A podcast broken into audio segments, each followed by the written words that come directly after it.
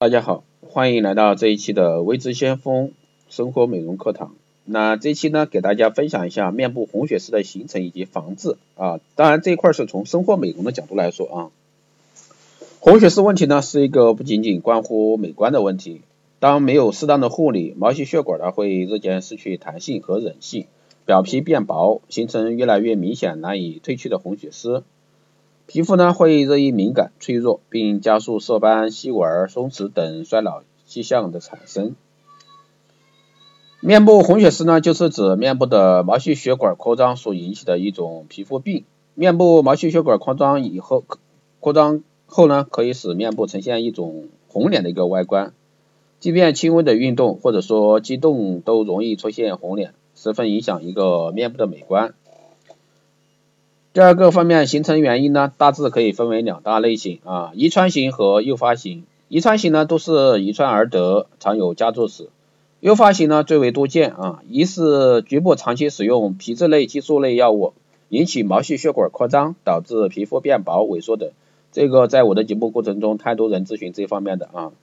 也有因为特别是激素性皮质皮炎啊，依赖性激素性的皮炎，这个是非常厉害的。很多人呢觉得我去用一些激素药物来以毒攻毒啊，这个是不行的啊。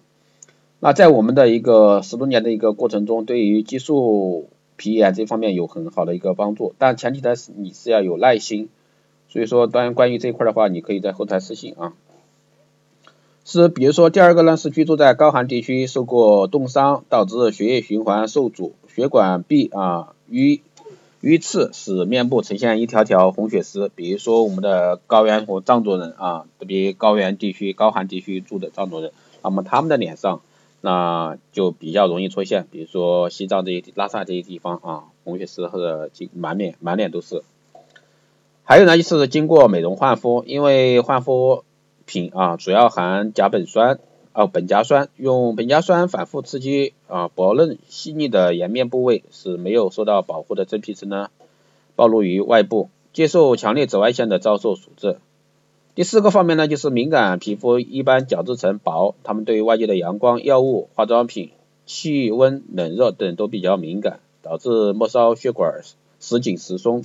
呈现反复淤血状状态，造成一个血管迂回扩张，形成红血丝。最后呢，就是有些维生素或者说微量元素缺乏，也会导致毛细血管扩张。这种情况呢，常会伴有其他症状。那以上呢，就是它红血丝啊形成的一些原因。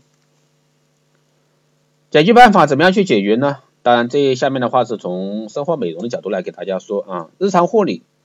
避免过冷或者说不过冷的一个环境或与温度的急剧变化。注意皮肤的保湿和保暖工作，在特别干燥和温度较高的室内呢，如果说脸上觉得干，就要及时补水。洗脸呢，则以温水为主，不要用一些粗糙的毛巾擦洗，最好呢买一些质地比较好的洗脸棉，而且这也一这样的话也有利于洗面奶擦洗干净。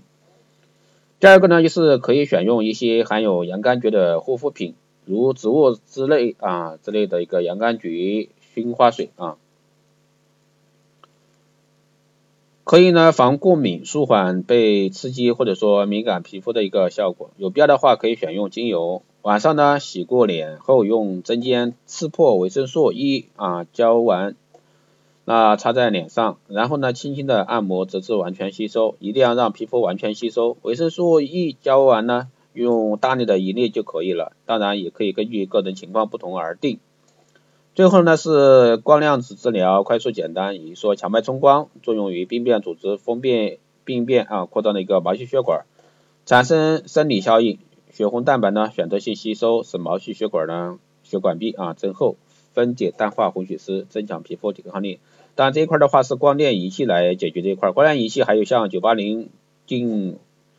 做红血丝的啊，九八零激光做红血丝的，当然这方面的话就是光电仪器的这块，你要去需要去专业的机构进行治疗。当然还有很多一些方法啊，嗯，包括一些用生活美容的方式，因为这个确实是一个过程很很久的，特别是你的脸啊，用一些激素性产品导致的一个激素性皮炎依赖症啊，就会产生一个红血丝的状况摆在脸上，也还会有一个激素啊，激素你必须要完全把它排干净。所以说，关于这方面的话，大家可以在后台私信来来找我啊。消红啊，消红的自制方法啊，自制面膜啊这方面的方法。那芦荟蛋白面膜，这个的话是从生活美容角度来给大家参考啊，仅供参考。材料呢是芦荟叶子一片，蛋白、蜂蜜少许。方法是将芦荟果肉与蛋白、蜂蜜混合在一起，那就是便宜又方便的自制面膜。芦荟呢可以消炎镇定的功能，蛋白呢可以清热解毒，其中丰富的蛋白质呢还可以促进皮肤生长。蜂蜜中所含的维他命、葡萄糖、果糖则能滋润美白肌肤，并且呢有杀菌消毒啊，杀菌消毒、加速伤口愈合的作用。还有呢，就是蜂蜜调色面膜，那蜂蜜、蛋白、麦片将三种材料调匀做成糊状，然后敷面二十分钟，用清水冲洗，效果就是可以减少色素沉着，经令经常出现在混合性皮肤上的肤色呢不不匀，比如说额结鼻的一个肤色较深情况改善。啊，银耳冰糖熬汁退红面膜，银耳冰糖方法，那熬成汁啊敷在脸上，用冰。冰毛巾敷脸啊，可以镇定消炎，具有退红功效。那后面这几个方法呢，仅供参考啊，仅供参考。那如果说大家是激素性的一个依赖症啊，造成的一个红血丝呢，大家可以来后台私信魏志香芬老师，因为我们这方面的案例很多啊，估计有得上千例了，都是效果非常好，但是前提上你要有耐心啊。啊，另外一种呢就是高原红啊，高原红这种的话就要看它还回不回原地方去待。第三种呢就是一个先天性的啊，先天性的，比如说呈网状红血丝这种啊，这种的话可以直接用激光啊，九八零激光来做，效果也非常好。好的，以上就是今天带给大家的关于一个红血丝啊，面部红血丝形成与防治简单的方法啊，提供到给大家仅供参考。那如果说你有这方面更多的问题，可以在后台私信留言，也可以加。微视先锋老师的微信二八二四七八六七幺三二八二四七八六七幺三，这是我新的微信号，原来微信号已经加满了，加的时候备注电台听众可以快速通过。更多内容关注新浪微博微知先锋，获取更多资讯。如果说你想在皮肤这方面啊，或者说微整方面有这方面任何的问题，都可以在后台私信我。好的，这期节目就是这样，谢谢大家收听，我们下期再见。